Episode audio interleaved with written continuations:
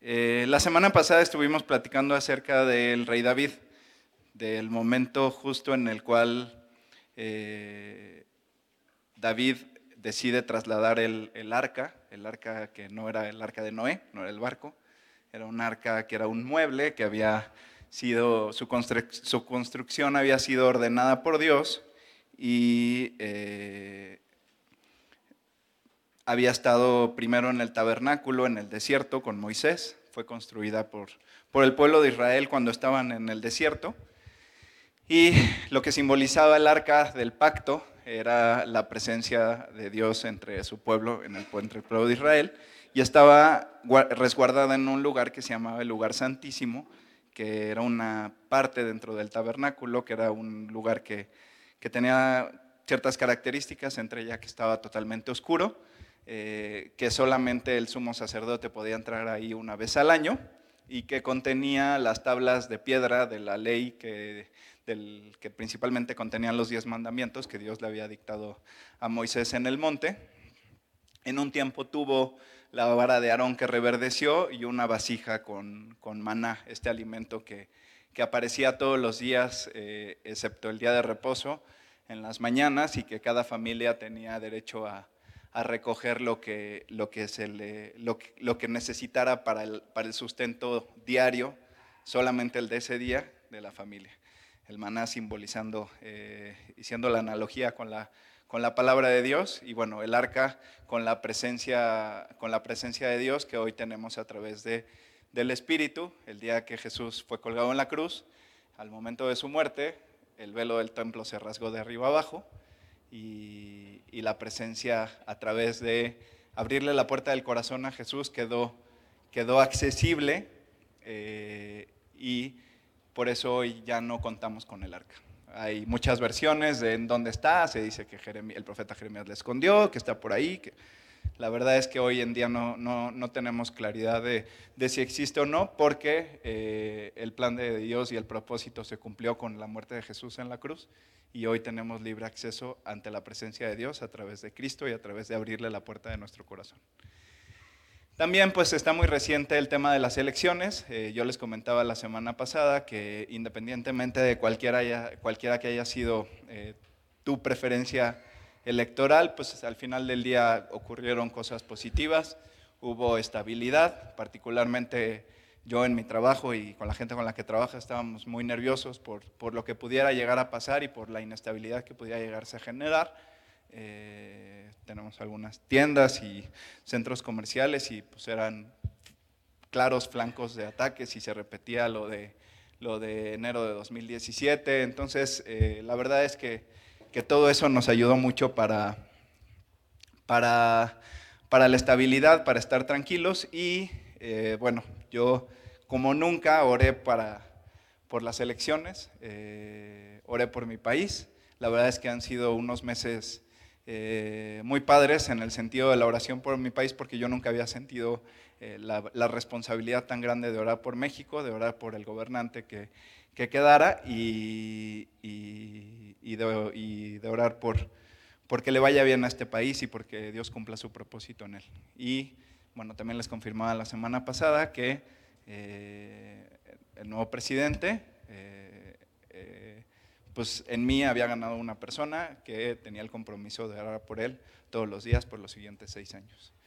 Entonces, y platicábamos de David, de cómo fue un buen gobernante y decidió en el momento en el que ya fue, fue rey sobre todo Israel, porque estuvo siete años en Hebrón y luego estuvo 33 años más en Jerusalén, 40 en total, eh, decidió cuando ya estaba reinando sobre todo Israel trasladar el arca a Jerusalén. El arca se encontraba resguardada en la casa de Abinadab y decide trasladar, trasladar el arca a Jerusalén en frente de todo el pueblo, hacer una gran fiesta y demostrar que pues, su confianza estaba depositada en Dios, eh, que en él creía, que, que él era un creyente y que sabía que que solamente eh, depositando su confianza en Cristo podía la, nación de Israel ser próspera y, llegarse a convertir en lo que después se convirtió. Y hoy vamos a tomar un ejemplo de, la verdad es que desde la primera vez que yo, que yo leí la Biblia, Eh, bueno, primero yo, decidí leerla completo. La verdad es que primero leí el Evangelio de Juan. Eh, recientemente me convertí. Mi mamá fue la, primer, la persona que me regaló mi Biblia, que es esta, hace 12 años. Y eh, primero leí el Evangelio de Juan, después leí el resto de los Evangelios, luego todo el Nuevo Testamento, como dos o tres veces todo el Nuevo Testamento completo y después ya me fui hasta los primeros libros de la Biblia. Y hoy en día eh, así la leo, la leo, de, la leo de corrido, empiezo por el Evangelio de Juan, me sigo con el resto de los Evangelios, todo el Nuevo Testamento y después todo el Antiguo Testamento. Y desde que leí la historia del rey Ezequías, la verdad es que me llamó mucho la atención. Me llamó mucho la atención, eh, lo primero fue que coincidió con que en alguna predicación en ese entonces escuché que cuando, cuando Dios repite algo en la Biblia es porque va verdaderamente en serio. O sea, si quieres una confirmación de que, de que hay algo que, a lo cual debamos poner atención es porque se repite en diferentes ocasiones en la Biblia. La historia del rey Ezequías pues, se repite tres veces en, en, en, la palabra, en Segunda de Reyes, en Segunda de Crónicas y en el libro del profeta Isaías. Yo soy una persona que soy totalmente kinestésico, es decir, yo tengo que ver cómo funcionan las cosas para, para entenderlas. Eh, de hecho, hoy en día en mi trabajo veo mucho el funcionamiento de maquinarias, de bombas, de equipos de aire acondicionado. Y la verdad es que si hubiera visto eso antes de estudiar, probablemente hubiera decidido estudiar una ingeniería. Pero no porque le da miedo, porque a mí cuando me explicaban cómo funcionaba una polea en el pizarrón, pues nunca entendía nada y, y la verdad es que batallaba mucho yo con esas, con esas materias. Y por eso me gustan tanto los datos y por eso me gusta mucho relacionar eh, todos los libros de la Biblia. Y pues bueno, por ejemplo, el, el, libro de Isaías es el libro que más citas tiene alrededor de toda la Biblia, principalmente en el, en el Nuevo Testamento. Y pues si es una historia de un rey que se menciona en el libro de Isaías, pues debe de ser muy importante y el cuate verdaderamente debe de haber sido ejemplar. Y a mí me lo pareció desde, desde, el primer, desde la primera vez que leí su historia. Y bueno, hoy vamos a tomar el capítulo 18 de Segunda de Reyes. Y el versículo 1 dice, en el tercer año de Oseas, hijo de Ela, rey de Israel, comenzó a reinar Ezequías, hijo de Acaz, rey de Judá. Cuando comenzó a reinar era de 25 años y reinó en Jerusalén 29 años. El nombre de su madre fue Abi, hija de Zacarías. Hizo lo recto ante los ojos de Jehová conforme a todas las cosas que había hecho David su padre. ¿Y por qué les digo que es un rey ejemplar? Eh, a lo largo de la historia de los reyes de Judá y de los reyes de Israel, los dos reinos se separaron eh, después de la muerte del rey Salomón y eh, se quedó el reino del norte y el reino del sur. El reino del sur estaba conformado por las tribus de Judá y de Benjamín y después este, que absorbieron también a la tribu de Simeón. Y el resto del reino estaba conformado por el resto de las, de las, de las tribus. Y bueno, en el contexto histórico en el cual eh, reinó el rey Ezequías, fue justo en el tiempo en el que el reino de Asiria invadió Israel, invadió Samaria, y llevó cautivo a Siria a todo el pueblo de, Israel, o sea, al reino del norte, las otras, las otras diez tribus. Y es, de hacer notar mucho lo que, lo que menciona el versículo 3. Dice, hizo lo recto ante los ojos de Jehová, conforme a todas las cosas que había hecho David su padre. No se menciona que tenga el mismo seudónimo que, que tenía David o, de la forma en la cual Dios eh, se refería a David como un hombre conforme a su corazón, pero eh, pues dice que es alguien que hizo lo recto ante los ojos de Jehová conforme a todas las cosas que había hecho David su padre. O sea, es un segundo David, por decirlo de alguna forma. Por cómo se describe al rey Ezequías y todas las cosas que hizo, yo me atrevería incluso a pensar que fue un mejor rey que el mismo, que el mismo Salomón, aunque, alcanzó, aunque no alcanzó la, prosperidad que, tuvo Salomón. Pero a lo largo de todos de los libros de, reyes y de crónicas, cuando se mencionan las características de los, de los reyes, eh, tanto de Israel como de Judá, mencionan si hizo lo bueno o lo malo ante los ojos de, ante los ojos de Dios. Y sin ningún adjetivo adicional, a Ezequiel lo menciona que hizo todo lo bueno conforme a las cosas que había hecho, que había hecho David su padre. El versículo 4 dice, Él quitó los lugares altos y quebró las imágenes y cortó los símbolos de acera. E hizo pedazos la serpiente de bronce que había hecho Moisés, porque hasta entonces le quemaban incienso los hijos de Israel y la llamó Neustán. Bueno, estos lugares altos, eh, el Dios, una de las, características más increíbles de Dios es que es el mismo ayer y hoy y que no ha cambiado desde ese entonces. Y eh, estos lugares altos eh, significaban los lugares de idolatría, esos lugares que nos distraen la atención de, donde verdaderamente debe de estar nuestra atención con respecto a lo que Dios nos indica. Dios había mandado la construir, había ordenado y permitido la construcción del templo y había prometido que su presencia iba a estar en el templo. Y el arca debía de estar en el lugar santísimo, lo que les mencionaba que este, era donde Dios había prometido la presencia. Y entonces, pues el pueblo de Israel se inventaba cualquier tipo de pretexto o cualquier tipo de excusa para no ir al templo, eh, hacer imágenes, hacer altares y hacer cualquier tipo de, de, cosas que distrajeran su atención y ponerlas en ciertos lugares, que eran estos lugares altos. Entonces, el pueblo de Israel eh, en su característica de desobediencia, pues ponía su atención y la desviaba del, lugar correcto que era, que era, el templo y e iba a estos lugares altos. También pues eh, dejaron que, la idolatría los, los, gobernara y el rey Ezequías era hijo del rey Acaz y el rey Acaz fue uno de los peores reyes de toda la historia del pueblo de Judá. Yo creo que uno de los dos peores junto con, con Manasés que que, fue el hijo, de, hijo del mismo Ezequías, lo cual eh, confirma que las buenas decisiones del corazón son individuales, son de cada persona. Eh, seguramente Ezequías pues, recibió una educación conforme a, conforme a lo que veía en su casa. Acá era un rey que permitió que se hicieran este, eh, imágenes que incluso fueran introducidas en el templo, que se sacara el oro, la plata y todo lo que había en el templo, que había, sido ordenado para el ministerio de, las cosas de Dios por los levitas. Y pues bueno, el ejemplo que vio en su casa seguramente era de todas estas cosas. Eh, un rey que se portaba mal, eh, pues seguramente debe de haber habido mucha, muchísima inmoralidad dentro de la, dentro de la casa del rey. Y, y, pues ese es el ambiente en el que creció Ezequías. Y llegado el momento en el que él tuvo que tomar su decisión, pues decidió, a, favor de, a favor de Cristo. Eh, esto confirma, como lo dice en el libro de Romanos, que pues todos podemos ser este, plantas silvestres, pero en el momento en el que tomamos la decisión de invitar a Cristo al corazón, somos injertados en el olivo y, nos convertimos en otro tipo de, planta y esto es una decisión total, total y completamente individual. De la misma forma, pues su hijo Manasés recibió seguramente una educación espiritual, nació en un hogar cristiano, eh, Ezequías debe de haber tratado de inculcarle los mejores valores y al final del día Manasés tomó las decisiones totalmente opuestas a las que había tomado, a las que había tomado su padre.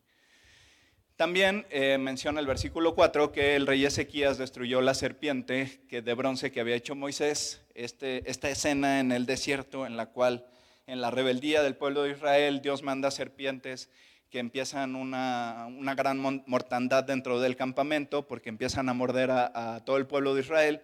Y Dios indica a Moisés que haga esta, esta serpiente de bronce como el símbolo de la cruz que algún día iba a existir y eh, que se levantara esa cruz y quien, esa serpiente y quien volteara a ver a esa serpiente iba a ser salvo del veneno. Y es, y es importante mencionar que no quiere decir que no lo iban a picar las, las víboras, sino que iban a estar a salvo del veneno. Y entonces eh, este veneno como, como símbolo y como analogía del pecado y la serpiente como analogía de la cruz y en el momento en el que tú tomas la decisión de voltear a ver, la, de voltear a, ver a, a la cruz, ese es en el momento en el que ese veneno del pecado puede dejar de fluir dentro de ti. Y eh, pues en toda la idolatría y todos los malos ejemplos que había tenido el pueblo de Israel, desviaron su atención del objetivo principal que había tenido la serpiente. Esta serpiente no se, no se menciona en ningún momento desde que, desde que Moisés la, la, construye, la edifica. la fabrica hasta este momento. Se ve que había sido guardada, seguramente fue guardada en algún lugar del templo, seguramente fue, fue protegida, y Ezequías la llama Neustán, Neustán en hebreo es pedazo de, pedazo de fierro o pedazo de, de bronce. Y, dice, y les dice, oigan, ustedes están adorando y ofreciéndole incienso a un pedazo de bronce. Están desviando la atención de lo correcto que es adorar al único y verdadero Dios y están agarraron este símbolo construido de bronce, lo hicieron una, un objeto de idolatría y ahora ya le están ofreciendo sacrificios y ahora ya le están ofreciendo incienso y ahora ya, ya entendieron perfectamente mal cómo estaba todo esto.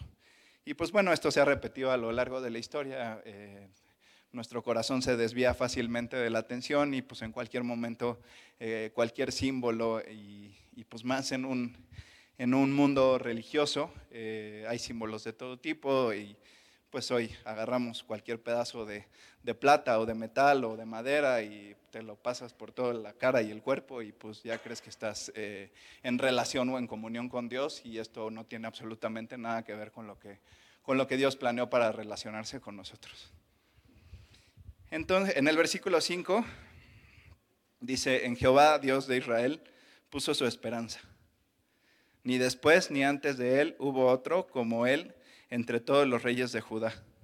Versículo 6, porque siguió a Jehová y no se apartó de él, sino que guardó los mandamientos que Jehová prescribió a Moisés.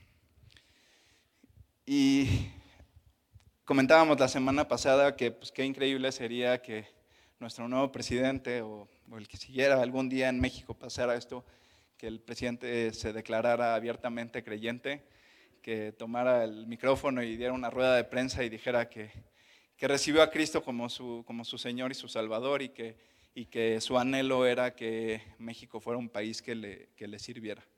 Y pues este es, esto es algo que pasó en los días de sequías en el pueblo de Israel. Llegó el nuevo gobernante, era una monarquía, evidentemente, era un sistema político muy diferente al que nosotros tenemos, pero pues se paró enfrente del, del pueblo y dijo, al igual que David, su padre, eh, pues yo creo en, creo en Dios, creo en Cristo y, y pues yo le he entregado mi vida y, y, eso es lo que me gustaría que pasara en Israel.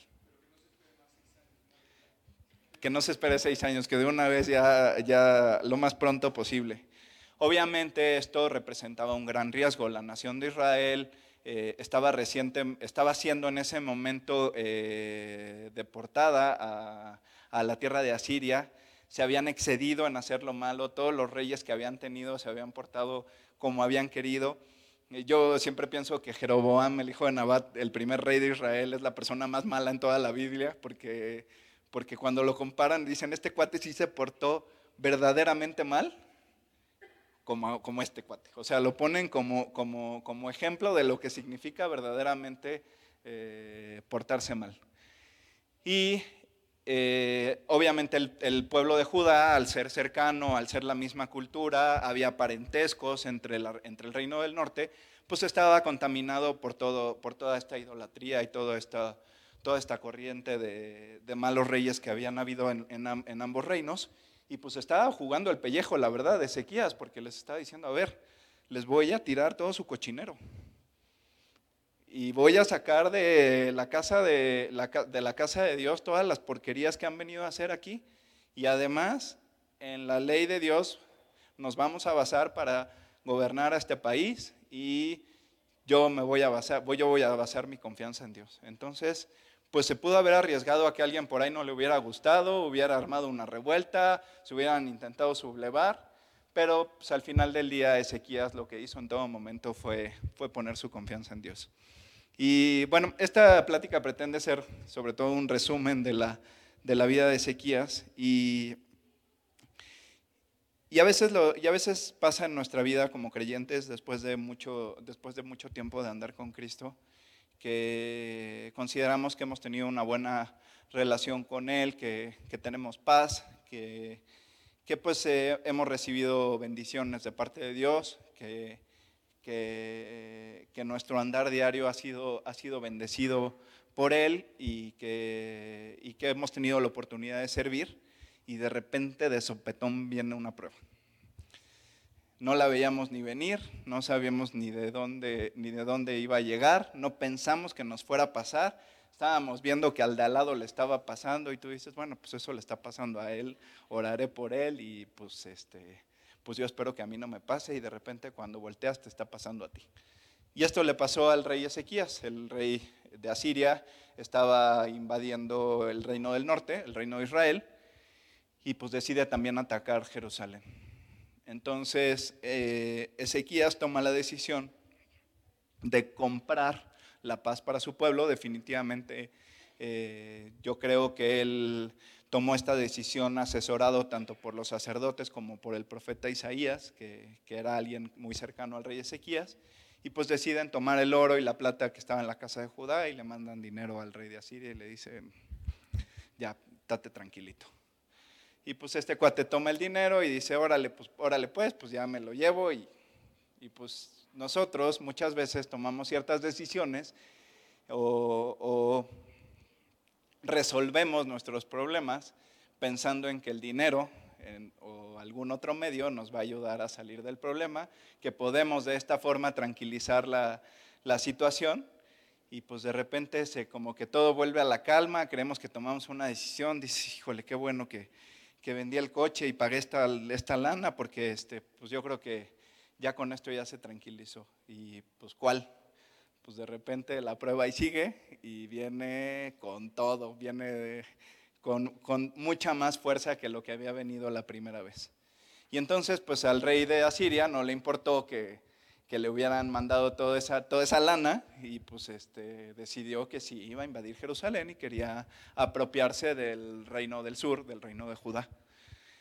Y manda a su copero, al Rapsacés, a que, este, y a otros dos enviados más, a que hablen con el rey Ezequías. Y empezamos a ver una serie de decisiones que va tomando Ezequías en un sentido muy correcto. Como le repito, estaba muy rodeado, esa es, la gran característica de los grandes creyentes de la historia y sobre todo del, del Antiguo Testamento, que siempre estuvieron rodeados de gente que los podía asesorar, gente espiritual, gente que tenía una relación con Cristo, que tenía un camino andado. Y pues Ezequías no eh, tenía nada más ni nada menos que a su lado como consejero al mismísimo profeta Isaías. Como les decía, el libro de Isaías es el que más menciones tiene en el, Nuevo Testamento, más referencias. Eh, yo pienso que, el día que esté en el cielo, una de las personas por las que voy a preguntar y que me gustaría ir a saludar es el profeta Isaías. Y, pues bueno, Ezequías tenía nada más ni nada menos que a Isaías como parte de su staff de consejeros espirituales. Y eh, entonces el Rapsacés llega a los muros de Jerusalén, eh, Ezequías hace lo propio, envía a sus, este, representantes. Cualquier parecido con la realidad es mera coincidencia, las cosas no han cambiado, eran en ese entonces así y son, y son iguales ahora envía a sus representantes y entonces eh, los representantes eh, le piden al Rapsacés que por favor se, dirija a ellos en arameo, que era la lengua de Asiria y no en la lengua de Judá, para que el resto de la gente no oiga lo que, les iba a decir. Y de esta forma, pues también trataban de proteger los intereses del rey Ezequías. Eh, no dejando que el pueblo se enterara primero que él, porque él estaba en el palacio esperando a que su comitiva regresara y le contara cómo les, cómo les había dicho.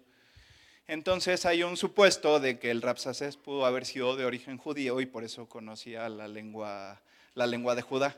Y les dice, no, pues a mí me importa un cacahuate lo que me digas y, y pues yo se los voy a decir para que todos lo entiendan.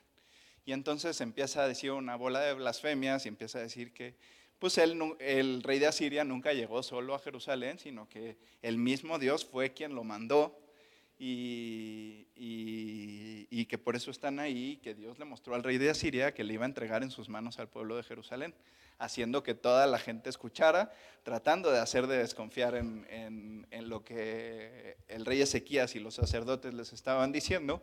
Y menciona algo que también es muy cierto, y Egipto siempre ha representado esa vida pasada y, ese, y, ese, y esa alternativa del apoyo que siempre buscamos. Decimos, bueno, es que sí, tengo que orar, tengo que confiar y todo, pero, pero por otro lado nuestra mente está pensando en alguna otra alternativa, pues, pues para darle a lo mejor alguna ayudadita a Dios o un plan B en caso de que las cosas no resulten como nosotros creemos que debieran de resultar.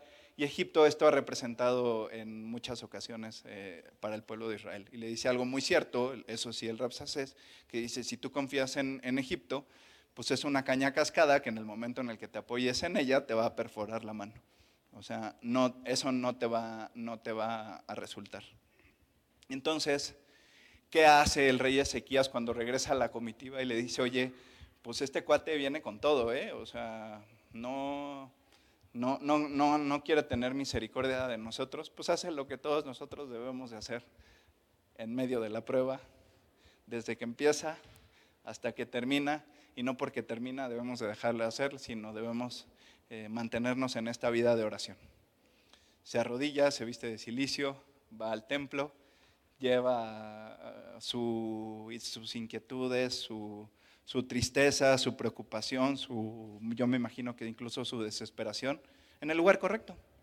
Y él solito se dirige al templo, se hinca delante de la presencia de Dios y le expone, y le expone sus inquietudes. Entonces, eh, pues bueno, Dios hace que en una primera instancia, como una primera liberación, aunque no una conclusión de la prueba, que el rey de Asiria escuche, escuche un rumor de que lo estaban atacando, que los etíopes lo estaban atacando y que pues debía de regresar a su, a su tierra y, reordenarse. Pero el Rapsacés deja muy, muy claro el mensaje y le dice, ¿sabes qué? Que aquí no termina, ¿eh? o sea, de que regresamos, regresamos.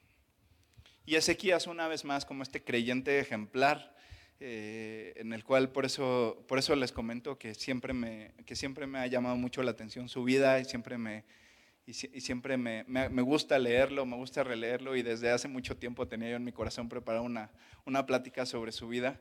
Sigue haciendo lo que todos debemos de hacer hasta que la prueba no termine. Sigue orando, sigue de rodillas, sigue vestido de silicio, sigue rasgando sus vestiduras y sigue rodeado de, la gente que debe estar rodeada, porque sabe que la prueba no ha terminado y que en cualquier momento puede, puede, pueden regresar y quererlo atacar.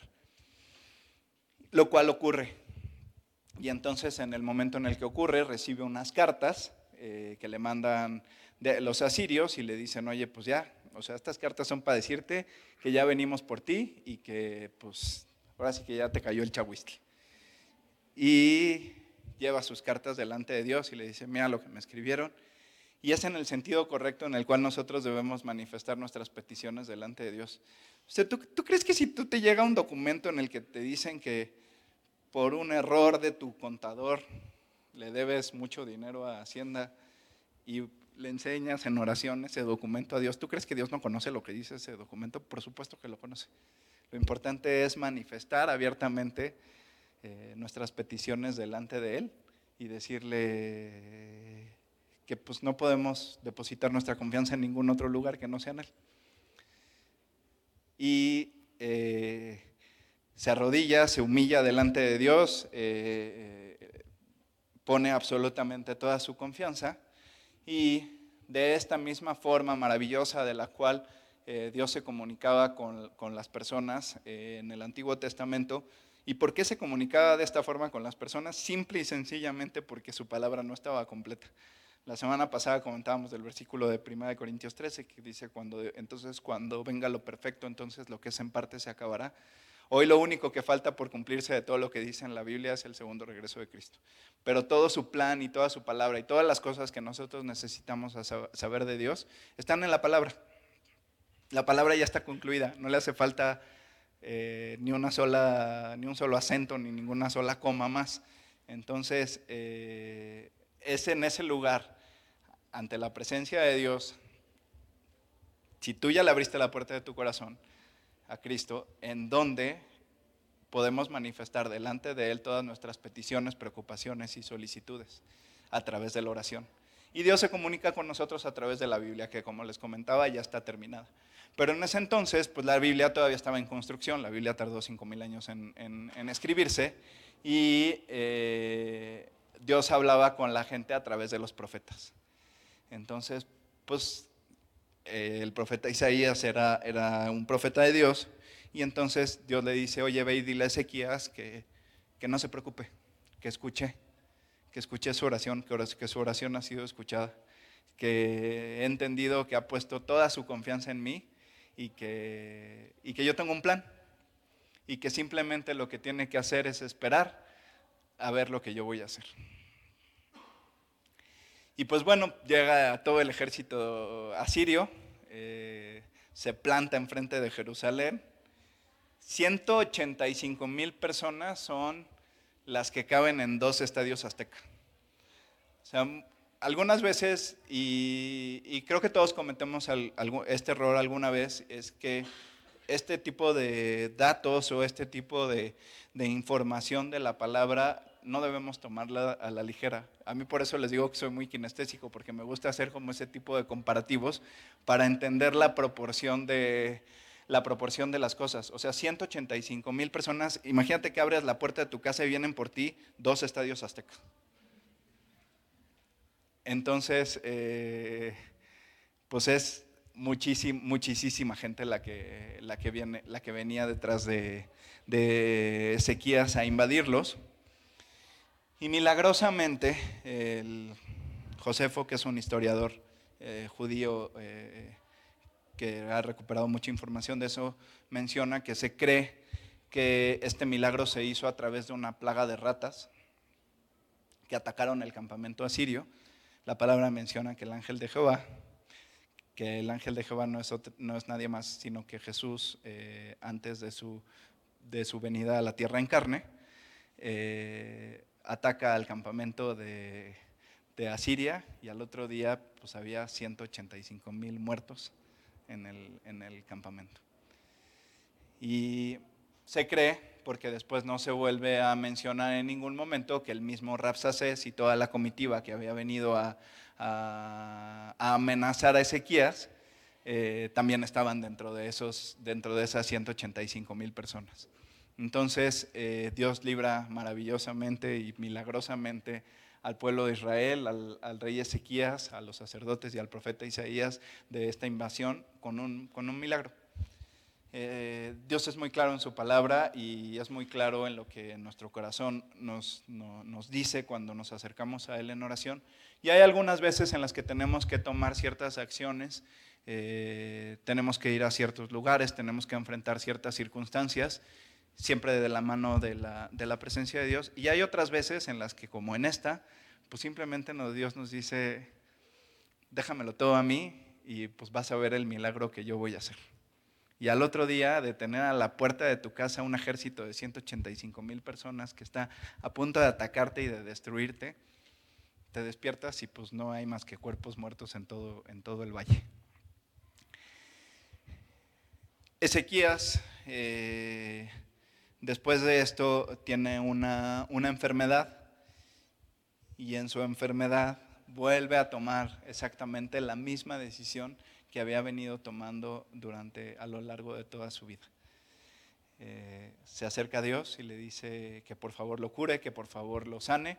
Dios le dice que pues que prepare, que ahora sí que, que arregle todos sus asuntos porque ya no le queda mucho tiempo, porque pues esa enfermedad ya es incurable y ante una noticia de este tipo, que cuántas veces no hemos escuchado noticias de, este tipo, eh, pues Ezequías una vez más hace lo correcto. Y va ante la presencia de Dios y le pide que por favor lo sane, que por favor lo cure, que le regale unos años más de vida. Y, una vez más el profeta Isaías llega con él y le dice, Ezequías, tu, tu petición ha sido escuchada.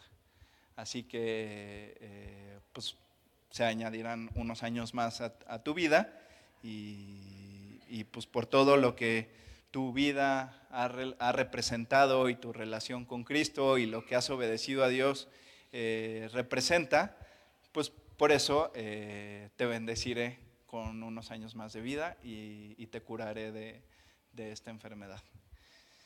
Sin embargo, la palabra siempre nos deja ver y, y forma parte del plan, del plan perfecto de Dios.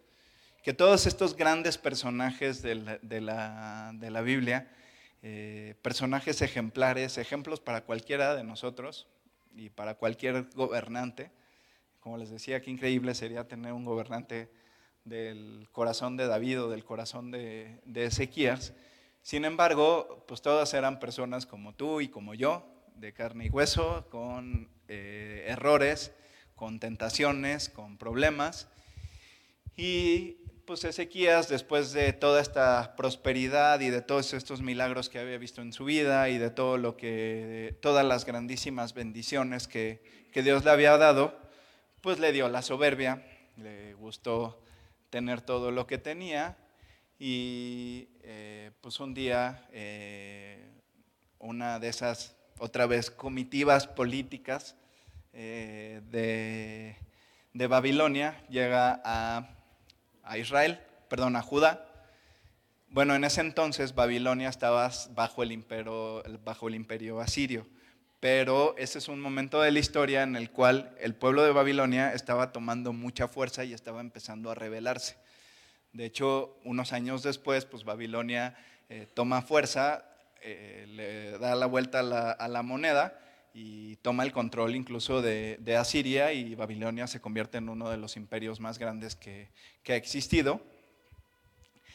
Y pues ahí sí, llegan estas personas llegan muy bien vestidos, llegan este, muy amables con Ezequías, oye, supimos que andabas malo, pero te curaste, qué milagro, qué buena onda, por eso te venimos a saludar. Además, pues nos han dicho que tu templo está increíble y que queremos venir a conocer Jerusalén y todo, y tu casa, y, y sí, y, David y Salomón y todo el rollo. Y pues Ezequías dice, pues bienvenidos, pásenle la gran fiesta, ¿qué quieren ver? ¿Qué se toman? ¿Qué se comen? Y los recibe y les abre absolutamente todas las puertas de su casa y les enseña absolutamente todo lo que tenía. Y entonces yo, yo en, muchos momentos me pregunté, bueno, pues ¿qué tenía tan de malo que hubiera, que hubiera porque la palabra menciona que pues, les enseñó todo lo que había en su casa? Sí, pero se los enseñó con soberbia, se los enseñó exaltándose y se los enseñó en el sentido como si por sus propios méritos hubiera tenido en ese momento todo lo que tenía. Entonces, eh, Ezequías, Ezequías está en el cielo, Ezequías fue un gran rey, eh, como les digo, desde mi punto de vista, uno de los más grandes personajes que, se menciona en, toda la Biblia. Sin embargo, al igual que tú y que yo, eh, cometió un gravísimo error. Se enfrió su relación con Cristo, seguramente su vida de oración se había enfriado, su acercamiento hacia Isaías y hacia los sacerdotes en ese momento había estado eh, un poco alejado y pues le pasó lo que a cualquiera de nosotros nos puede pasar en el momento en el que tú tomas la decisión equivocada de dejar de leer, de dejar de orar, de dejar de congregarte, de dejar de ir a tus estudios, de dejar de tener compañerismo, de dejar de, frecuentar eh, hermanos en Cristo y empezar a tener amor por las cosas del mundo y y entonces en ese, es en ese momento en el cual fácilmente podemos perder la atención de donde debe de estar. ¿Pueden pasar los músicos?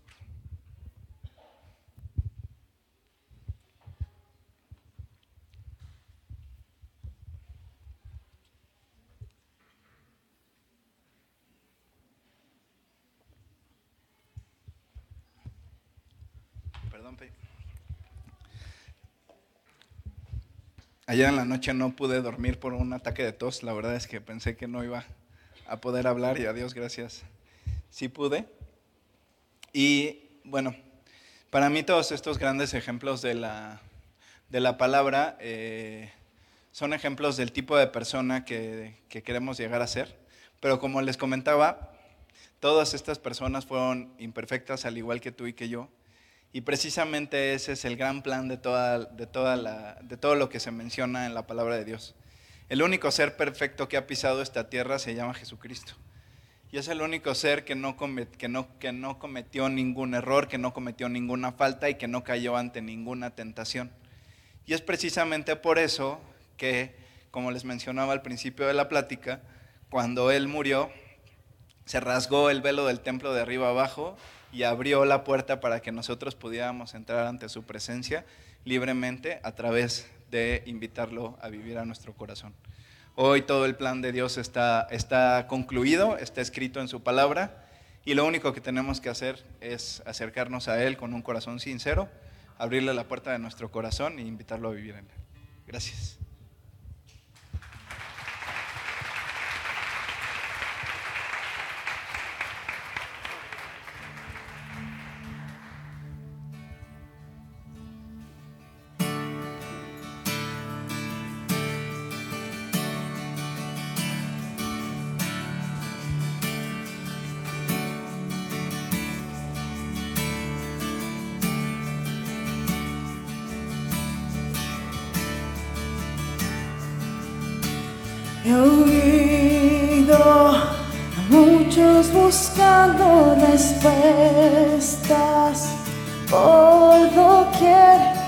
todos buscamos respuestas que solo tú puedes proveer porque sabes mi necesidad antes que lo pueda expresar.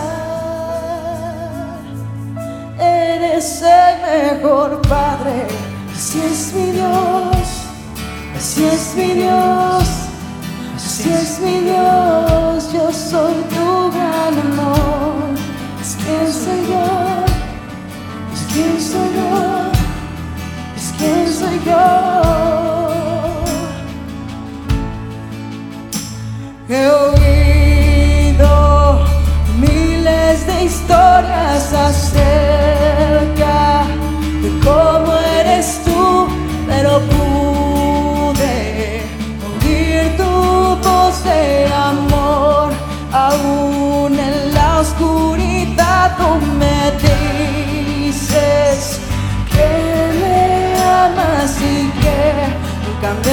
cara es este el mejor Padre.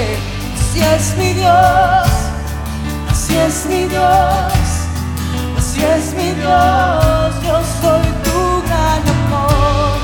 Es quien soy yo, es quien soy yo, es quien soy yo.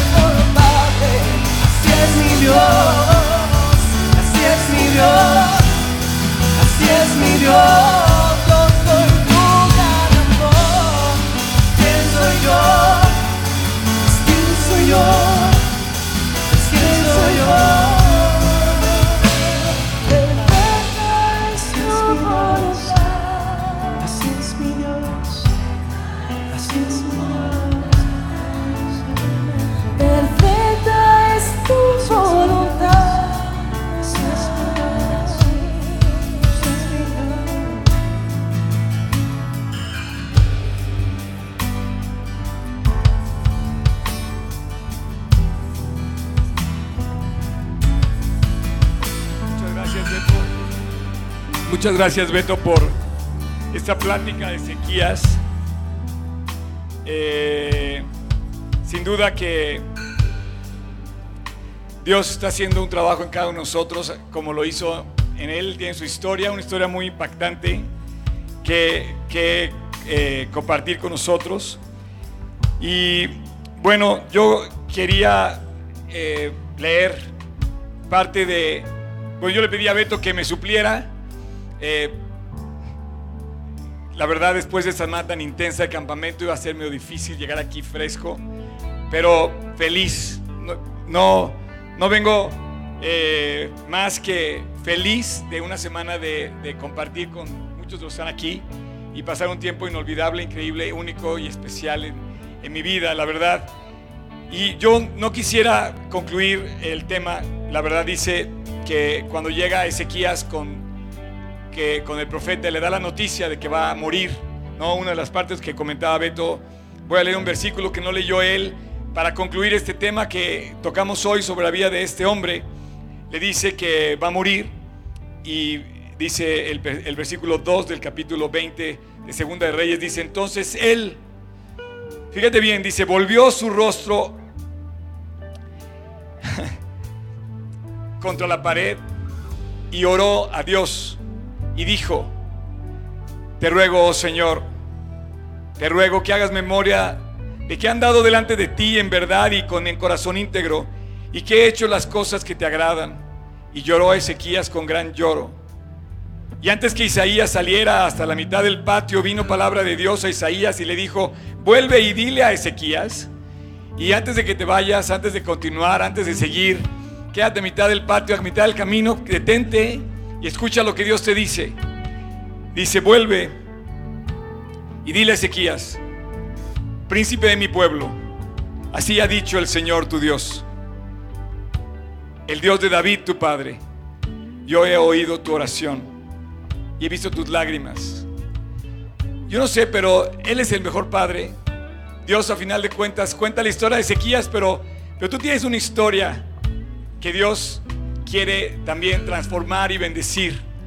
Eh, durante estos seis días de campamento hemos tenido testimonios de jóvenes que, ¿qué te puedo decir? Solamente ensancha Dios nuestro corazón al ver, eh, había una señorita hace rato compartiendo el resultado del campamento y no dijo mucho, pero nada más con verle la sonrisa que tenía, con eso yo ya estoy más que pagado. No hay manera de poder compartir el propósito más hermoso que hay en la vida. Perdón, no hay manera de poder compartir, de, poder comparar el propósito más hermoso de la vida que es compartir de Cristo. Ese es el propósito que nuestra vida debe tener ahora en adelante. Ya conoces a Jesús, ahora ve y compártelo, ¿no? Vuelve y dile a la gente que Dios, que Dios oye la oración. dice que dice que el profeta oyó la voz de Dios y dijo, ve y dile otra vez a Ezequías, vuelve y dile, el Señor tu Dios, el Dios de tu padre David, dice, he aquí, he oído tu oración y he visto tus lágrimas. Yo quisiera pedirte hoy que si tú estás llorando, lamentando, cargando, dolido, eh, deprimido, que vuelvas tu rostro a Dios, ores a Él porque Él va a ver tus lágrimas. Él va a oír tu oración. Y yo no quisiera concluir esta plática sin, o sea, concluir en algo. Dios está atento a tu oración. Dios quiere salvarte. Su voluntad es que lo conozcas. Y su voluntad es que todos lo conozcan. Y yo no sé si tú ya la conoces, pero este es el momento de decirle a Dios, Dios, todo lo que yo he llorado, todo lo que yo he lamentado, todo lo que yo he sufrido, bien puede ser causa de mis propias faltas. Y estoy dispuesto a reconocerlas, estoy dispuesto a pedir perdón estoy dispuesto a cuidar mi vida delante de ti. Así es que Dios te pido que si tú estás hoy de alguna manera buscándolo, Dios está, dispuesto a escucharte y a buscarte en, en, en este momento. Quiero pedirte que inclines tu rostro, cierres tus ojos. Yo no sé tu corazón, pero Dios los oye. Oye tu corazón, conoce tus lágrimas. Y si tú quieres hoy, te invito hoy a que te reconcilies con tu Padre Celestial. Pídele a Dios que está llamando a la puerta de tu corazón esta mañana. Pídele a Dios perdón. Pídele a Dios que te quieres reconciliar con Él. Pídele a Dios que te ayude. Pídele a Dios que te levante. Pero especialmente yo te quiero pedir que le digas, Dios, sálvame. Sálvame. Límpiame. Rescátame. Si tú quieres, esta oración es para ti. Ahí, quedito, en silencio, repite conmigo. Señor Jesús, en silencio, por favor, ahí en tu corazón, Dios lo ve y los demás no se muevan, respeten este momento. Vamos a orar ahí en silencio, el que quiera, es para Dios. No quiero obligar a nadie, ni quiero que todos lo repitan por repetirlos. Quiero que de verdad tú le digas, si tú quieres, solamente aquella persona que lo está buscando, Señor Jesús, te necesito. Como aquel día Ezequías volteó a ti, hoy volteo yo a ti. Tú oyes mis lágrimas y mi oración. Conoces lo que estoy pasando, pero también conoces que yo he pecado. Yo te quiero pedir perdón. Jesús, perdóname. Límpiame. Hoy quiero que sea el día más especial de mi vida, porque me quiero reconciliar contigo. Sé que me oyes, sé que me escuchas y sé que fuiste a morir a la cruz en mi lugar. Hoy te invito a mi corazón, Jesús. Entra a mi corazón. Quédate ahí para siempre. Límpiame y sálvame. Y te doy gracias porque no me has olvidado, porque estás pendiente de mí y hoy me extendiste tu mano y yo me voy a tomar de ti para no soltarme de ti nunca. Estás en mi corazón, Jesús. De ahora en adelante y para siempre, jamás estaré solo. Eres el mejor Padre, mi gran amigo, y ahora eres mi Salvador.